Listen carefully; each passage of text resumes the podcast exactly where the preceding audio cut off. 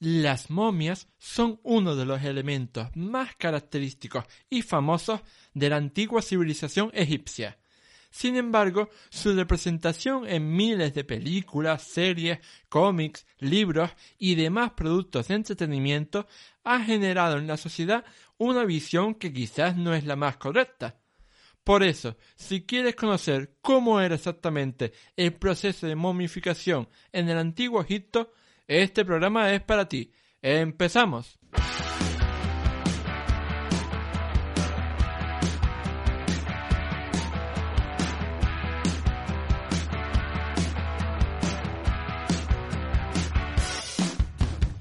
Muy buenas a todos y bienvenidos al episodio 26 del podcast de Historia, el programa con el que cualquier persona puede aprender sobre historia independientemente de su formación o nivel de conocimientos previos.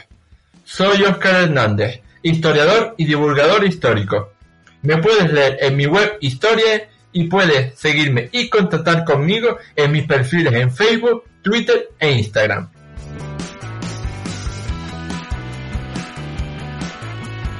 En 1999 se estrenó La momia, una entretenida película de aventuras protagonizada por Brendan Fraser y Rachel Weisz que tuvo un gran éxito comercial y que abrió la veda a dos secuelas y una saga spin-off de cinco películas sobre el Rey Escorpión. Lo cierto es que no es la única, porque a lo largo de la historia del cine se han estrenado decenas o cientos de películas protagonizadas por momias que vuelven a la vida y tratan de vengarse de sus enemigos.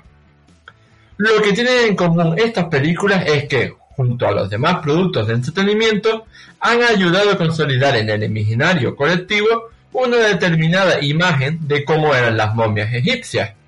Por ello, para descubrir toda la verdad y nada más que la verdad sobre este famosísimo método funerario, hoy tengo el enorme placer de contar en este podcast con Alejandra Izquierdo Perales, doctoranda de la Universidad Complutense de Madrid, especializada en el mundo funerario del Egipto tolemaico y más conocida en redes por ser la divulgadora histórica detrás del canal de YouTube Historia en 5 minutos. ¿Qué tal estás, Alejandra? Hola, Oscar, muchas gracias por invitarme. La verdad es que es un placer estar hoy aquí y nada, eso, que mil millones de gracias. Muchísimas gracias a ti, porque siempre es un placer contar con grandes divulgadores históricos como tú. Y lo, primero que, quería eh, preguntarte, evidentemente, eh, perdóname, es ¿qué te pareció la película La momia? La de Brendan Fraser, no la de Tom Cruise. a ver, pues a mí me gusta. O sea, tiene ahí, tiene ahí sus puntos graciosos y aparte es una película de aventuras que está bastante bien. Pero, a ver, yo me lo pasé muy bien, sobre todo viendo la cantidad de meteduras de pata que hay, porque, a ver, ellos se ponen muy fantasiosos con cómo era el antiguo Egipto y con todo este tema de las maldiciones, de las tumbas egipcias, que es muy interesante, pero bueno, es verdad que entra más en el mundo de la fantasía que de lo que fue el antiguo Egipto. Pero bueno, en cualquier caso, es una película que está bastante bien. Aunque mi corazón siempre estará conquistado, por así decirlo, no sé si he construido bien la frase, pero en cualquier caso mi corazón siempre pertenecerá a la película de la momia de los años 30 que tiene ahí su glamour por ser vintage y, bueno, esa es mi favorita, la verdad. Pues lo tendremos en cuenta y, se la recomendamos a todos nuestros oyentes para que si no la han visto, pues la vean. Y a propósito, eh, hemos empezado a hablar, pero eh, se, me eh, se me ha olvidado pues preguntarte, porque claro, yo, yo te conozco desde hace tiempo, pero se, se, me había olvidado que a lo mejor nuestros oyentes no te conocen o no te eh, siguen como yo. Entonces, que pues, háblanos un poco de ti y, dinos cuál es tu labor de divulgación histórica en Internet. Pues básicamente mi labor en Internet se centra en hacer divulgación a través de mi canal de Historia en 5 minutos. En Historia en 5 minutos intento aproximar la historia de una forma fácil, amena y lo más breve posible siempre.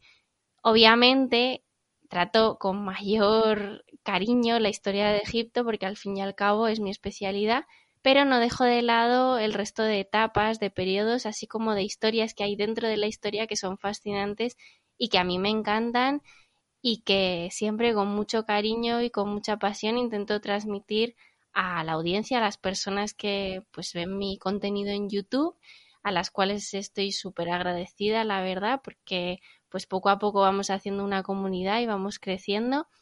Y no solo eso, sino que aparte, pues yo soy un poco payasa, por así decirlo, y me gusta mucho transmitir la historia siempre con un toque de humor y siendo un poco yo, que es eso, que soy un poco payasa y al fin y al cabo pues me encanta hacer referencia a las series que me gustan y pues al tipo de humor que a mí me hace gracia.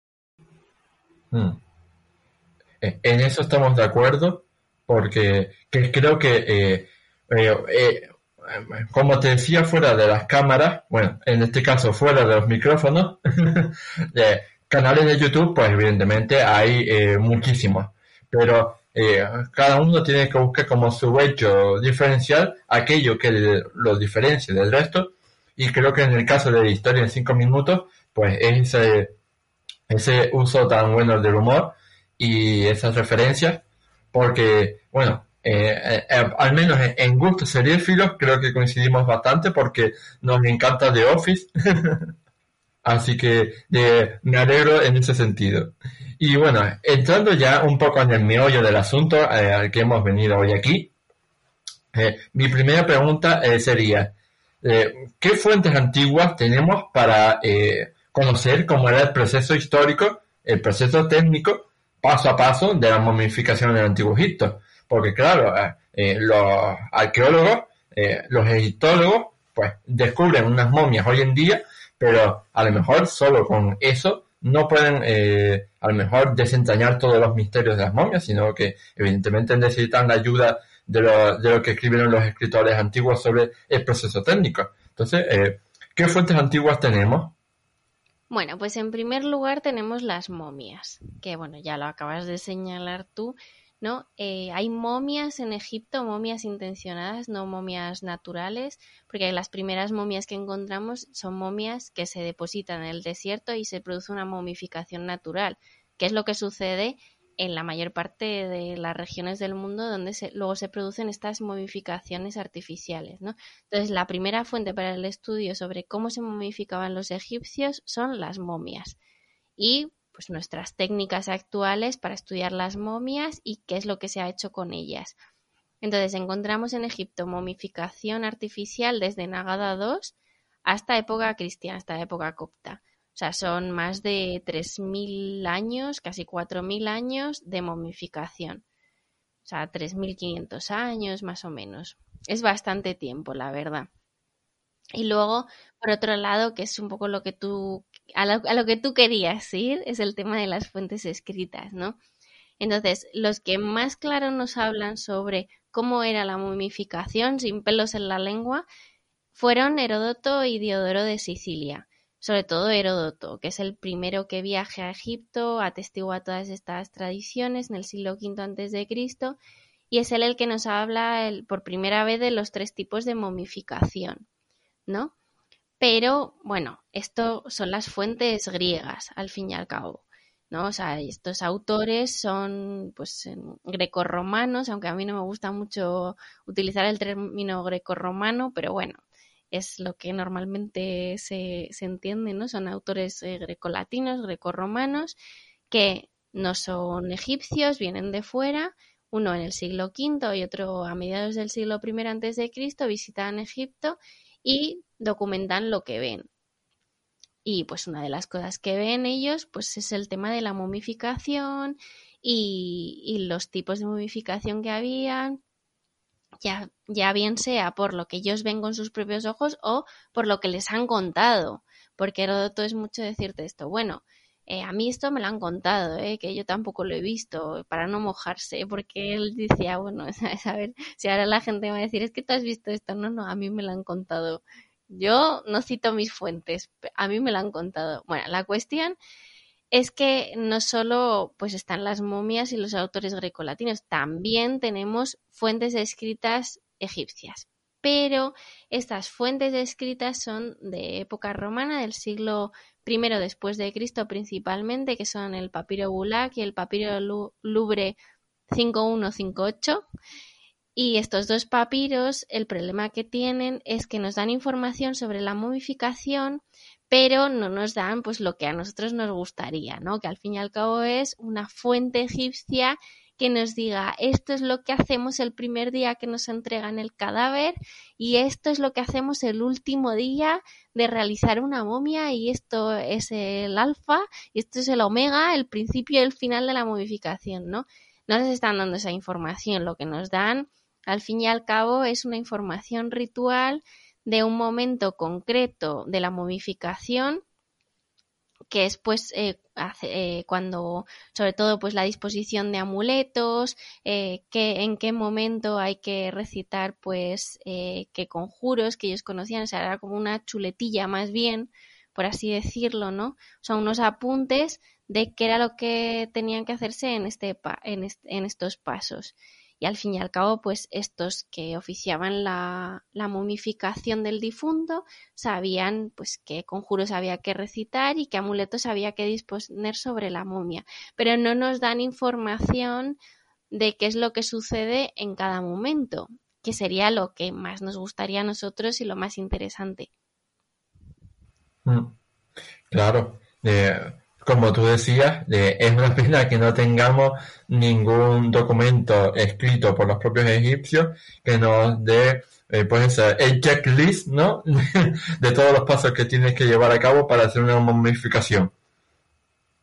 Ya, a lo mejor como puesto con, un imán en la nevera de un antiguo egipcio.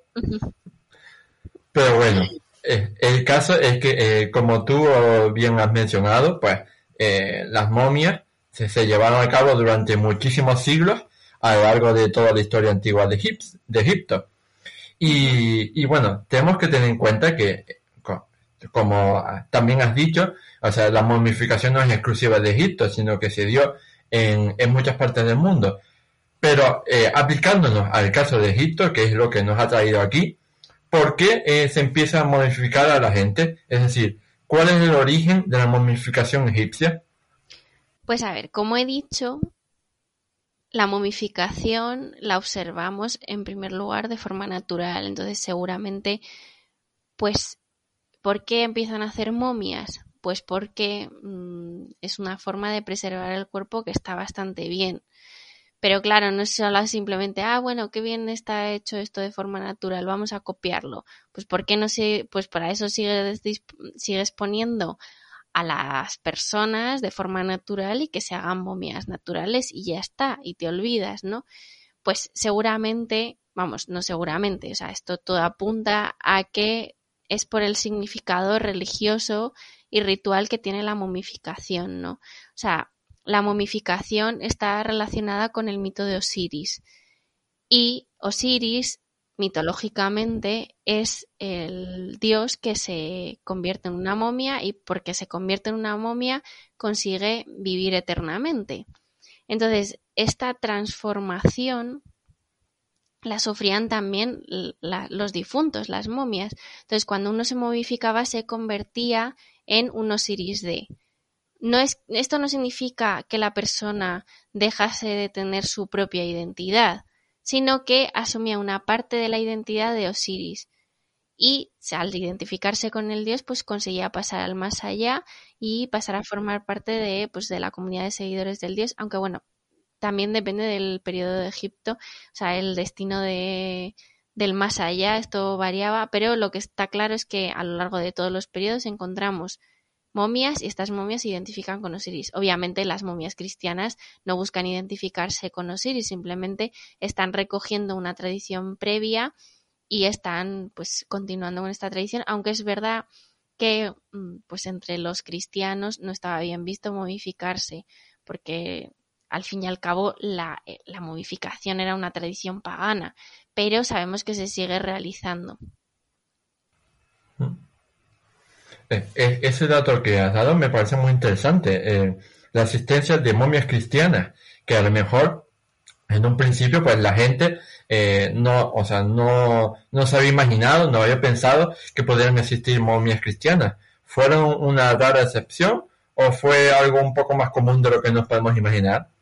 A ver, yo no soy, quiero que esto quede claro, yo no soy especialista en momias cristianas, sea, yo solo, esto, esta información que voy a aportar, la voy a aportar, pero de lecturas que yo he hecho y que se ha tratado el tema de forma un poco superficial, ¿no? O sea, yo tengo constancia de que para ellos estaba prohibido, pero que aún así había gente que se seguía momificando. Entonces, si era habitual o no, pues si hay una prohibición expresa, seguramente es porque hay mucha gente que se sigue momificando, porque al fin y al cabo todas estas tradiciones tampoco acaban de la noche a la mañana. Estamos hablando de una tradición de muchísimos siglos, de muchísimos, bueno, de milenios, que se está desarrollando en Egipto y que al final sí llega el cristianismo, pero el abandonar totalmente todas las prácticas, pues es complicado, sobre todo cuando es un terreno, bueno, es un territorio tan extenso, con eso, tantos siglos de tradición, mucha gente que aunque cambiase su fe, pues había unas tradiciones que consideraban que tampoco eran malas, porque es simplemente pues una forma de enterrarse pero luego pues había pues personas que obviamente pues lo veían como algo pagano. Entonces, bueno, hay un poco esa confrontación. Hmm.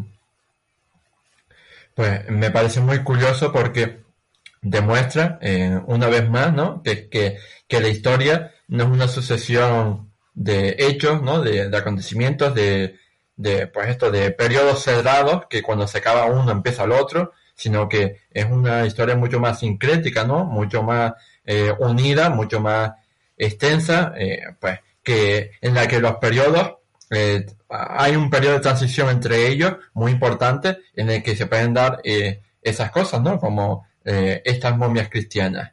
Y precisamente, ya que ah, hablamos de la llegada del cristianismo y demás, quería preguntarte, ya que antes hablamos sobre su origen, cómo fue el final eh, de las momias, o más concretamente, eh, de qué época datan las últimas momias halladas por los egiptólogos.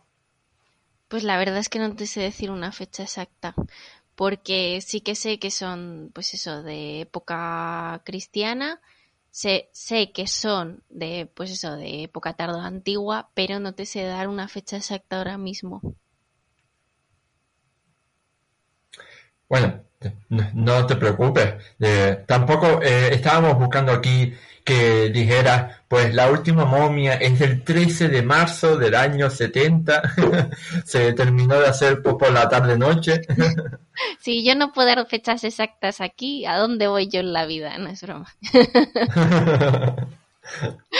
bueno, y eh, en otro orden de cosas, estamos hablando de fechas ¿no? y demás, pero eh, hay que crear una cosa, eh, yo creo que muy importante es, eh, pues, quién era el candidato para ser momificado. Es decir, se, pues, aclararnos a quiénes se momificaban. ¿Solo a los faraones? ¿Solo a la gente de poder? ¿O también los nobles podían modificarse? O yo qué sé, los ciudadanos corrientes podían alguna vez aspirar a, que fueran momificados. O Háblanos un poco sobre estos candidatos a la momificación.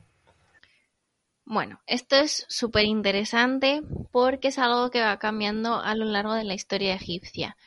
Al principio, en el reino antiguo, las personas que se momificaban era el faraón y las personas a las que pues el faraón le concedía el permiso, por así decirlo, bueno, el permiso o el regalo de momificarse y de tener una tumba. Entonces, las tumbas que encontramos en el reino antiguo que no son del faraón ni de la familia real, son siempre tumbas que te ha concedido el, el faraón. O sea, por ejemplo, lo vemos en la tumba de Jerhuf, en fin, en diferentes tumbas que siempre es un permiso, un regalo que te concede el faraón, aunque luego te la pagues tú y te la construyas tú y tú pongas todo el dinero, al fin y al cabo es un permiso, un regalo que te concede el faraón. Bueno, no quiero ser repetitiva con esto. ¿Qué es lo que sucede? Pues que al reino antiguo le sobreviene una crisis que es el primer periodo intermedio. Claro, durante el primer periodo intermedio, todo este sistema del reino antiguo, de un poder tan centralizado en el faraón, se tambalea. Entonces el poder pasa a manos sobre todo de los nomarcas, de los gobernadores provinciales. Entonces, como el poder se concentra y la economía en estas provincias, pues hay mucha gente que puede acceder a una serie pues de mm, rituales funerarios que hasta ahora no podían acceder y también pues de, de, materiales, de objetos solamente para ser enterrados con ellos y todas estas cosas. Y no solo eso, sino que en esta época, entre el primer periodo intermedio y el surgimiento del Reino Medio, es cuando aparecen los textos de los ataúdes o textos de los sarcófagos. Digo textos de los ataúdes porque en realidad los sarcófagos son los ataúdes que son de piedra y estos textos los encontramos en los ataúdes que son de madera. Bueno, en cualquier caso. La cuestión es que la aparición de estos textos nos muestra un mayor acceso a estos rituales funerarios, o sea, se ha querido llamar a esto popularmente y tradicionalmente como la democratización del más allá. Es decir, que hay muchísima más gente que puede acceder al más allá, pero es que realmente este concepto últimamente pues se está repensando porque es un poco tramposo porque realmente no es que el más allá se democratice. Esto no quiere decir que las personas que se morían en el reino antiguo no pudiesen acceder al más allá. Es simplemente que al tú tener una tumba y tú al poder hacerte una momia, tenías una, un pasaporte. Es como si tú vas por el mundo sin pasaporte, tú puedes andar y andar y a lo mejor cruzas un montón de fronteras, pero como te pille la policía donde sea, a ver, documentación, ¿qué pasa? ¿A dónde va usted? Y entonces, pues tú no tienes documentación. Pero si tú vas con tu documentación, que es tu tumba y es tu momia, pues puedes entrar prácticamente donde quieras, ¿no? Porque tienes el pasaporte de entrada al más allá porque al final, pues en el más allá tú tenías que pasar por una serie de puertas, por una serie de sortilegios y tenías que entregar ese pasaporte.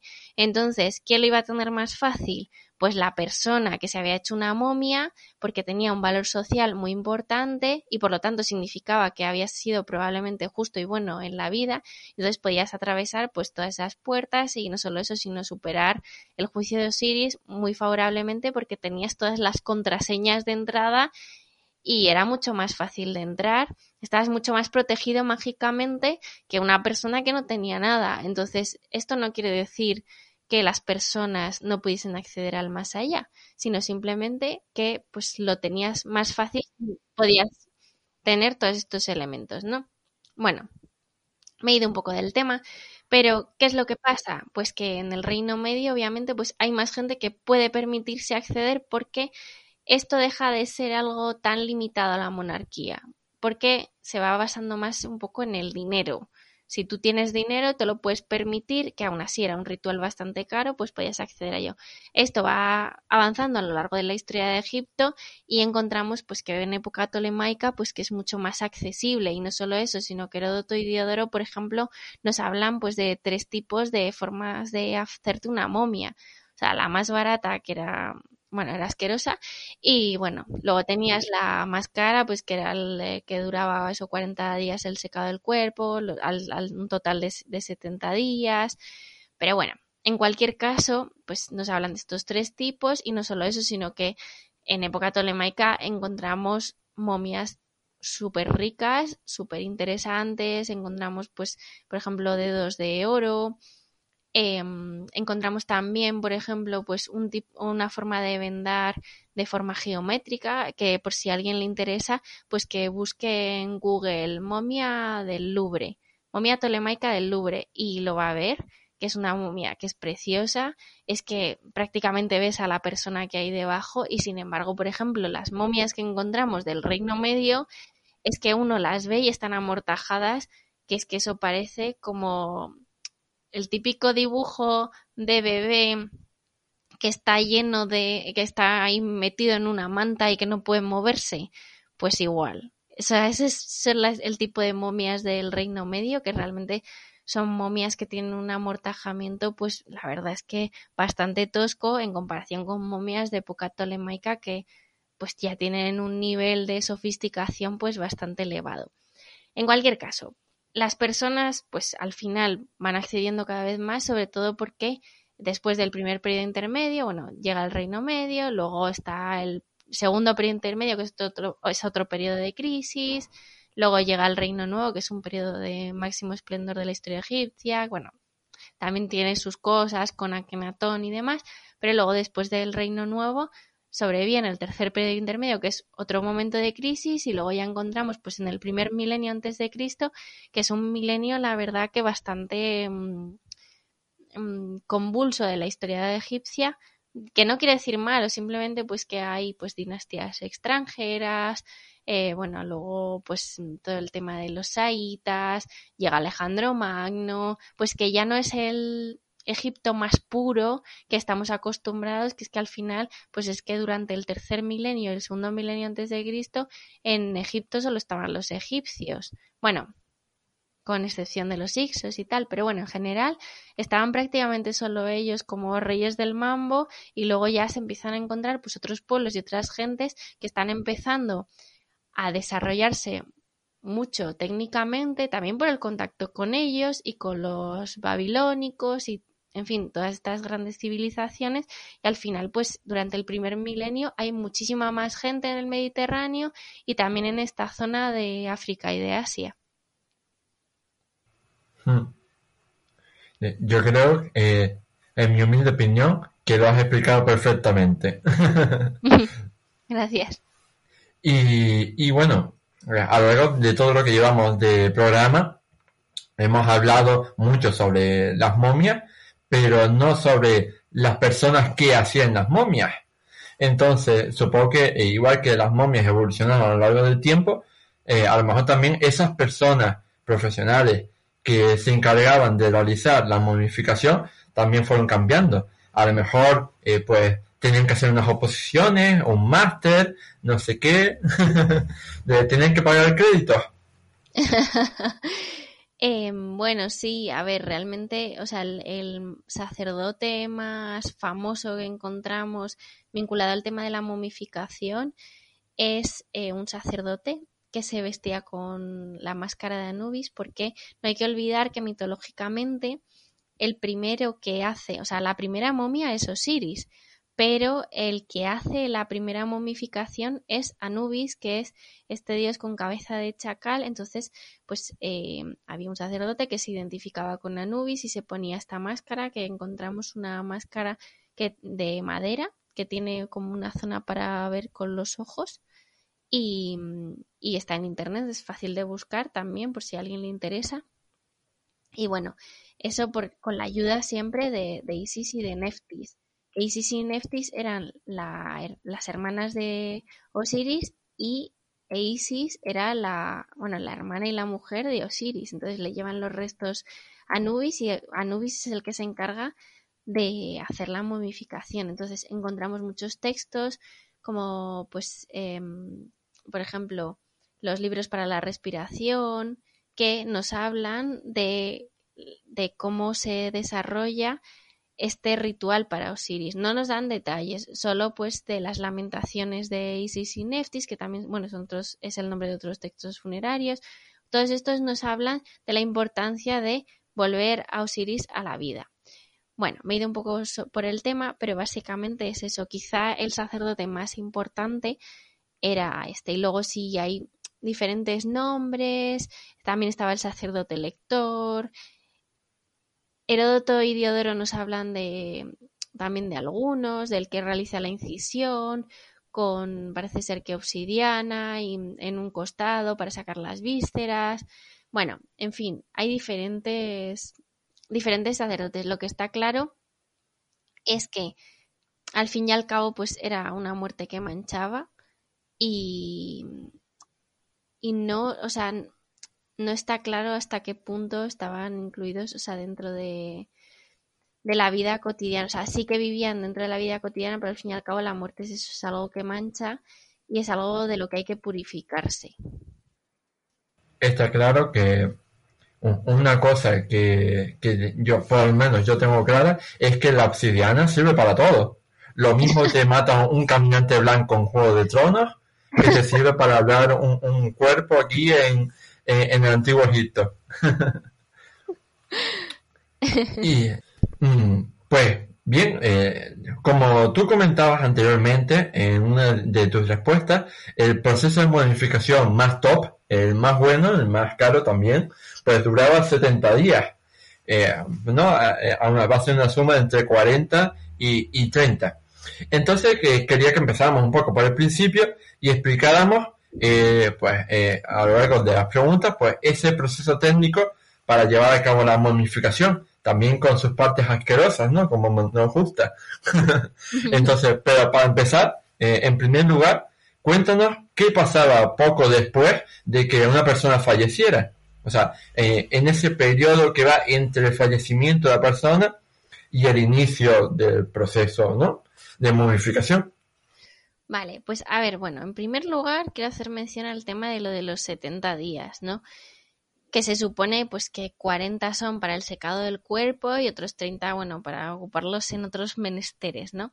Entonces, sí que parece ser que estos 70 días están vinculados a la desaparición y reaparición de la estrella de Sirio, que estaba asociada con Osiris, que esta estrella desaparece y resucita después de un tiempo, ¿no? O sea, ellos lo vinculaban con esta desaparición y resurrección, pues como Osiris, ¿no? O sea, que desaparece al morirse y luego reaparece. Que bueno, ah, quizá hay gente que le resulte raro esta idea de que los dioses egipcios podían morirse. O sea, para los egipcios, o sea, los dioses podían morir, pero es que esto tampoco era algo malo, o sea, no era un signo de debilidad ni mucho menos. Bueno, yendo al tema. Normalmente era eso, duraba 70 días. Pero sí que es verdad que hay algunas excepciones de algunas momificaciones que tenemos atestiguadas que nos hablan de procesos de momificación que duraron más tiempo. Pues, por ejemplo, la reina Meresang III en Giza, que tarda 272 días, o el alto sacerdote Pasemta de Memphis, que dura 200 días. Bueno, yo a esto tengo que decir una cosa, y es que, mm, sinceramente, sea, el que durase tanto tiempo, no sé hasta qué punto era bueno, porque, mm, claro, o sea, durante estos 70 días, al fin y al cabo, estamos hablando de un cuerpo que se está pudriendo. Se está pudriendo además no en una morgue a una temperatura de menos X grados como sucede hoy en día y en un ambiente entre comillas estéril, sino que estamos hablando de unos difuntos que se disponían pues medio al aire libre dentro de un recinto, bueno, medio al aire libre, no, o sea, al aire libre en un recinto sobre unas tablillas o camillas de embalsamamiento que podían ser en piedra o podían ser en madera, pero al fin y al cabo, o sea, el cuerpo se, se va pudriendo y está al aire libre con todo lo que ello conlleva. Entonces, durante estos días, al fin y al cabo, había ataque de, de pequeños animales, de perros también. Entonces tenemos casos de momias pues que por una cuestión de piedad de los sacerdotes pues se les reponían partes del cuerpo o que se les pegan otra vez, bueno, se les pegan sin pegamento obviamente, pero se les pegan, se les unen al cuerpo porque se les han ido cayendo. Entonces el que tuviese tantos días también estamos hablando de cuerpos que están expuestos a las inclemencias del tiempo y no solo del tiempo, sino de, pues eso, de, de roedores, de perros, de, en fin, un montón de animales. Entonces, no sé hasta qué punto era bueno que durase tanto tiempo. Pero bueno, eso es una percepción mía personal. Entonces, yendo al tema de los pasos, ¿no? ¿Qué era lo que pasaba? Bueno, pues como ya he dicho, primero se disponía el cuerpo sobre las tablillas o camas de embalsamamiento. También si queréis lo podéis buscar en Google súper fácilmente, mm, hay muchos ejemplos. ¿Qué pasaba después? Pues eh, se lavaba el cuerpo con agua seguramente mezclada con algún tipo de sustancia que desconocemos, alguna sustancia aromática para darle algún olor, porque siempre hay que tener muy presente que son cuerpos que se están pudriendo. O sea, cuando alguien se muere, pues no huele bien. A lo mejor las primeras horas sí, pero luego no. Bueno, después de esto, pues se, se decidía, pues un escriba, ¿no? Un sacerdote decía dónde había que, que cortar. Esta, pues, incisión solía ser iliopúbica, ¿no? Como en un lateral del costado. y se hacía pues una incisión, se dice Heródoto que con una piedra de Etiopía, esto se había identificado que quizá obsidiana, bueno, no se sabe. Y bueno, también muy fantasiosamente él nos describe pues que después de hacer el que hacía la incisión, ¿no? El que cortaba el cuerpo, pues al final hacía pues una mm, un agravio, una, un agravio a la víctima que era pues el difunto, pues después de hacer esta incisión tenía que salir corriendo, bueno, en cualquier caso, no se sabe hasta qué punto esto que dice Heródoto es así o no, pero bueno, lo dice. Yo lo cuento, yo solo digo lo que dice Heródoto y Heródoto dice lo que ha visto que le han dicho que han visto, así que aquí nadie sabe nada. Después de pues esta incisión, ¿no? En el costado, en la, en la incisión iliopúbica, pues se sacaban las vísceras. Diodoro, una de las cosas que nos dice es que dentro se dejaban el corazón y los riñones y esto está bastante atestiguado que es así. Corazón porque era necesario para el juicio de Osiris, que se pesaba el corazón con Maat, con la pluma de Maat, o sea, o con la diosa Maat directamente, depende de la representación, pero al fin y al cabo con la diosa Maat. Y, y estos se dejaban pues dentro, ¿no? Y luego, pues, ¿qué era lo que hacían con estas vísceras? Pues se, se depositaban normalmente en los vasos canopos. Para los canopos eran cuadros que eran identificados con los hijos de Horus, que uno era Amseti, donde se guardaba el hígado, Hapi, donde se guardaban los pulmones, Tuamutef, donde se guardaba el bazo, y que ven Senuef, los intestinos en él, ¿no? Entonces, realmente yo aquí tengo que decir una cosa muy importante, y es que, aunque todos tenemos esta idea, ¿no? De que era algo, pues, eh, muy correcto y muy bien hecho lo de guardar las vísceras en los vasos canopos, esto realmente tampoco es así. O sea, hay una evolución a lo largo de la historia de Egipto, hay periodos o hay tumbas incluso en las que pues los vasos canopos son decorativos y encontramos las vísceras en otro lado. Hay épocas en las que no hay vasos canopos como tal, estos bonitos, como los que se encontraron en la tumba de Tutankamón, sino que son como unas cajitas. Eh, hay épocas en las que ni siquiera hay vasos canopos, sino que se sitúan, simplemente se amortajan y se ponen entre las piernas de la momia y luego la momia se venda. Entonces, esta idea de los vasos canopos es como lo ideal, ¿no? Pero es que lo ideal no siempre sucedía y no tenía tampoco por qué suceder. Pero bueno, sí que es importante la idea de estas divinidades porque al fin y al cabo cada una de estas divinidades protege mágicamente una de las partes del difunto, ¿no? Pues Amset el hígado, Happy los pulmones, bueno, todo esto que he dicho.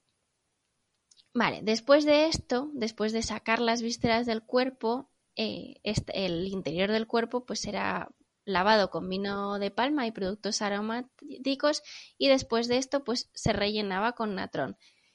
Vale, voy a parar aquí un momento, ¿vale? Y es que para porque sé que seguramente hay mucha gente que se está preguntando, bueno, pero es que a mí me han dicho que aparte de las vísceras se sacaba el cerebro. Bueno, pues lo siento mucho, pero es que la excebración es una práctica que encontramos a partir del Reino Nuevo. O sea, durante la mayor parte de la historia de Egipto no hay excebración, no se saca el cerebro con un gancho por la nariz. Lo siento mucho. En fin, un minuto de silencio. Bueno, la cuestión es que la mayor parte de la historia de Egipto, no, se, no se saca el cerebro y de hecho es algo que se ve en el Reino Nuevo y luego después tampoco es que se encuentre tanto. O sea, es algo que, es eso, que sucede en ese momento, se sacaba el cerebro, luego se, se tapaban los orificios nasales con resina y ya está.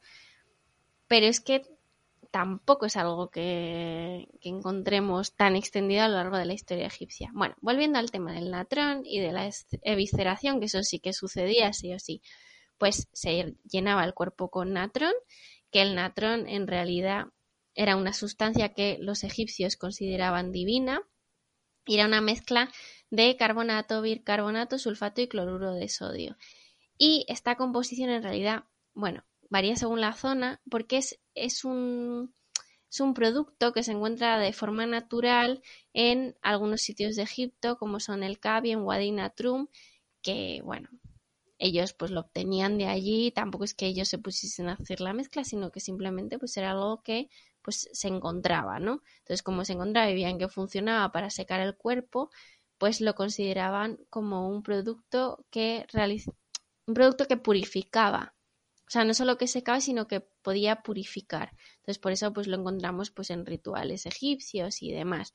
Pero bueno, en este caso pues se rellenaba el cuerpo con natrón, se pues se cubría para que se secase bien y luego pues pasados los 40 días el natrón se retiraba, sea, porque ya estaba el, el cuerpo seco de todos esos fluidos pues que pueden provocar la putrefacción o los que son la mayor parte los que son los mayores culpables de esta putrefacción del cuerpo, ¿no? Entonces al final pues el natrón pues estaba muy bien considerado y pues eso se consideraba eh, la sal divina, Necheri, que es lo que, bueno, también nos comenta Heródoto, ¿no?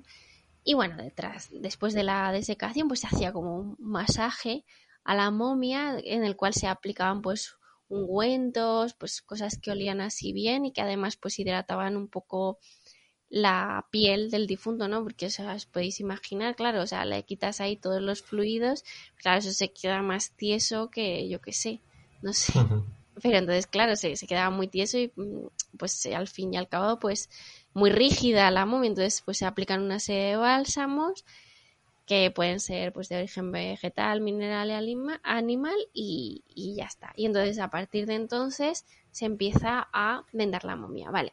Esto es muy importante porque em, aquí es donde pues nos hablan las fuentes egipcias, ¿no? De qué es lo que pasaba durante el vendaje de la momia, porque es quizá la parte más ritualizada hasta donde nosotros sabemos de la momificación, ¿no? Entonces, una vez que se aplican estos ungüentos, que aún así siempre había pues recitaciones rituales, todo esto es un proceso religioso y funerario, o sea que está acompañado pues eso de conjuros mágicos, de em, pues de recitaciones que buscan proteger al difunto. O sea, el, difunto en ese momento está ya no solo es que pueda ser atacado por animales que hay en el entorno o que su cuerpo se esté pudriendo, no, sino que es que al final no está protegido mágicamente. Entonces, pues es muy importante el recitar conjuros mágicos para proteger al difunto. Entonces, bueno, eh, una vez pues eso, que se le aplican estos ungüentos, empiezan pues a aplicar bitumen, que la bitumen, el bitumen era como una resina que servía para pegar las vendas. Entonces se empiezan pues a poner las vendas y luego entre las vendas siempre asociada a una parte del cuerpo pues se disponían amuletos. Esto lo sabemos sobre todo por, por momias que se le han hecho escáneres, bueno, y por documentación de arqueólogos que desvendaban momias en su momento en el siglo XIX y decían, ah, pues mira, pues en esta zona del cuerpo de esta momia se le encontró este amuleto. Pero sobre todo sabemos bien, bien, bien la disposición por momias actuales que se les han hecho escáneres y demás, entonces se ha visto la ubicación exacta de los diferentes amuletos, entonces cada amuleto pues estaba vinculado a una parte del cuerpo porque ese amuleto protegía esa parte concreta del cuerpo. Y bueno, pues eso, se van poniendo las vendas con bitumen para que esté todo unido y no solo eso, bueno, no solo los amuletos, sino que muchas veces también en las propias vendas encontramos conjuros o algunos dibujos y bueno, en definitiva eso se trataba de ir pues eso vendando a la momia mientras se hacían pues una serie de recitaciones. Y luego pues cuando se terminaba de vender la momia de vender la momia, pues se ponía cartonajes y se ponía, se metía dentro de, de un ataúd y luego ya pues se devolvía a la familia. Y cuando se devolvía a la familia pues era el día del enterramiento que ya se llevaba pues la momia al, a la tumba donde iba a ser depositada pues y ahí pues se hacía pues el ritual de apertura de boca un banquete funerario lo que fuera y ya se dejaba ahí pues para su descanso durante toda la eternidad Qué bonito. qué bonito. O sea, es que yo estaba escuchando eh, como eh, esa, esa forma, ¿no? Tan, tan típica de Jack el Destripador de quitar los órganos, de quitar el cerebro y demás. Yo digo, ah, hay que ver eh, lo maravilloso que debería ser eh, ser profesional de la momificación en Egipto. lo, me los imagino en, en una academia de momificación. bueno, chicos, Hoy vamos a aprender a cómo quitar el cerebro. ¿Alguien se ofrece voluntario? Sí, la verdad es que es algo que, a ver, yo cuando estuve investigando sobre este tema para un capítulo de mi tesis, eh, bueno, me metí a tope. Y es que la verdad es que yo salí varios días hasta que ya como que cambié el chip y me metí en el tema, salía con ganas de vomitar.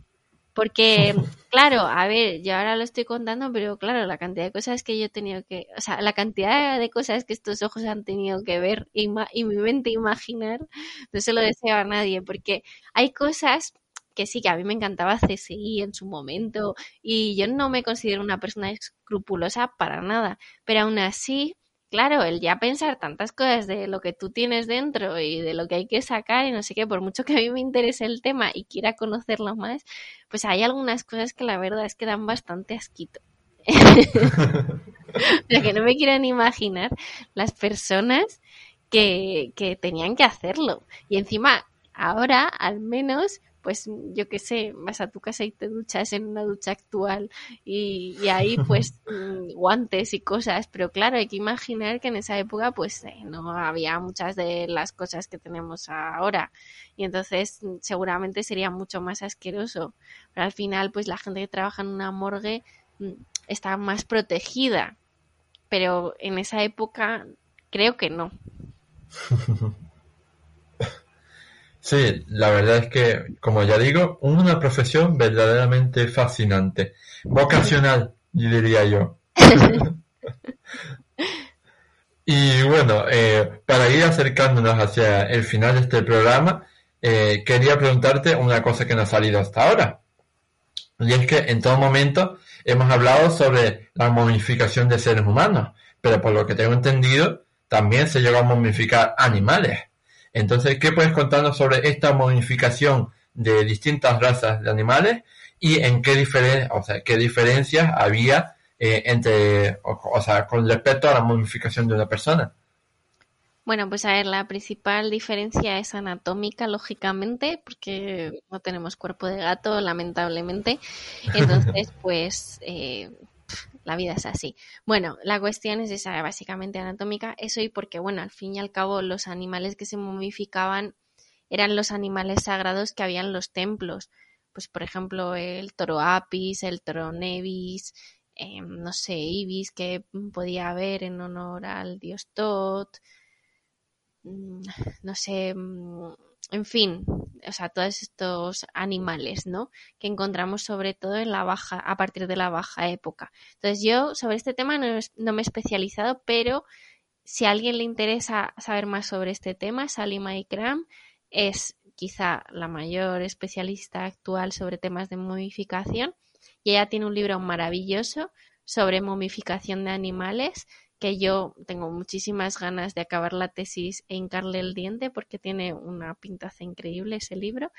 Y lo único que puedo decir es eso, es básicamente pues son animales que se momifican porque son animales sagrados de los templos, que, bueno, un breve inciso, no es que los egipcios adorasen a los animales porque eran animales, sino que los egipcios adoraban a los animales en tanto en cuanto eran representaciones de los dioses.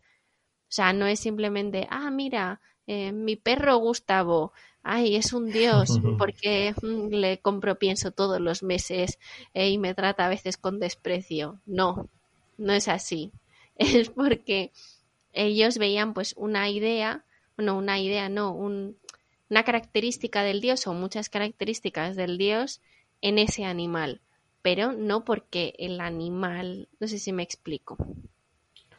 Sí, sí, de hecho, eh, eh, nuestros oyentes a lo mejor recuerdan que uno de los primeros programas de este podcast precisamente está dedicado a hablar sobre el mundo de los dioses en el antiguo Egipto y repasamos las características eh, iconográficas de, de, los 20 o 25 principales dioses del antiguo Egipto. Y precisamente en la introducción de ese programa hablamos sobre todo esto que estás comentando tú, sobre el hecho de que en Egipto no se, no se adoraba a los gatos, a los cocodrilos o, o, a los toros o a, como a, todos los animales estos que estamos mencionando, sino que se, se adoraba específicamente a la característica divina de un dios que se veía en ese animal.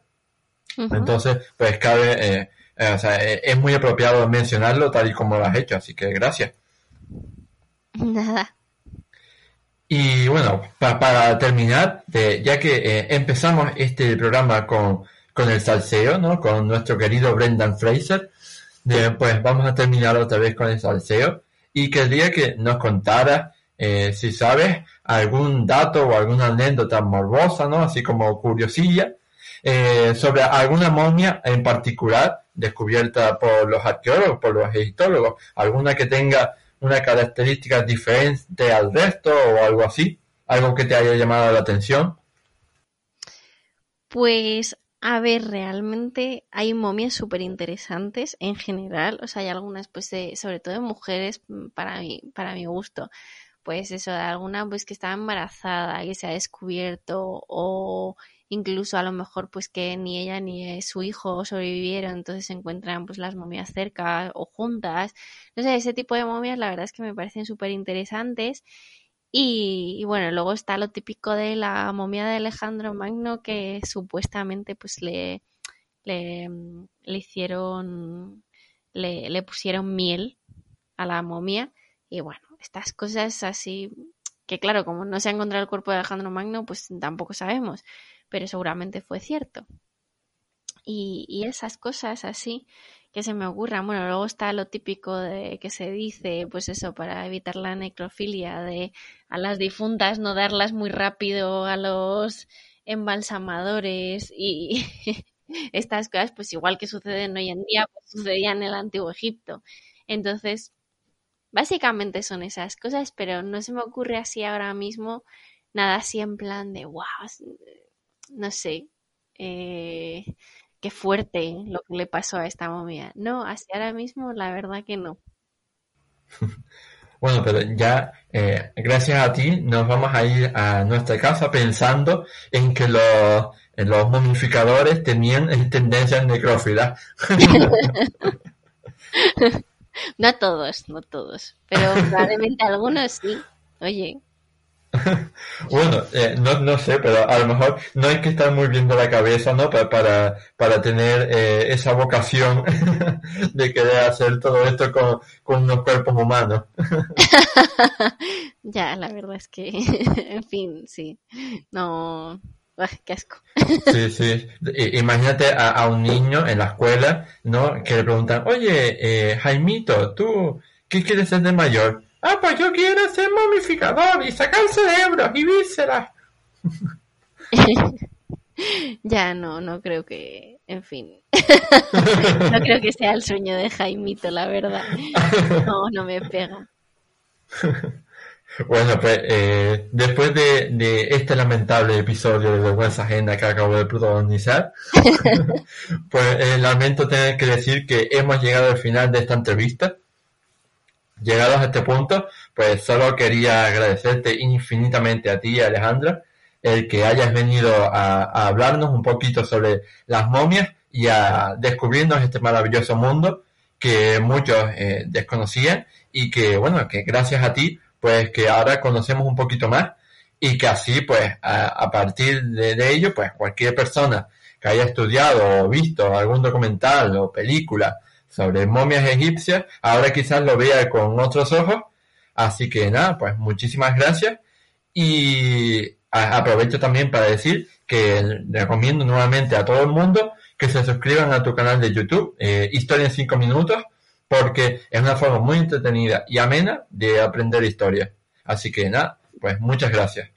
Nada, pues muchísimas gracias a ti también. Pues eso, gracias por aquí hacerme el, minuto publicitario de, de, mi canal de YouTube, la verdad.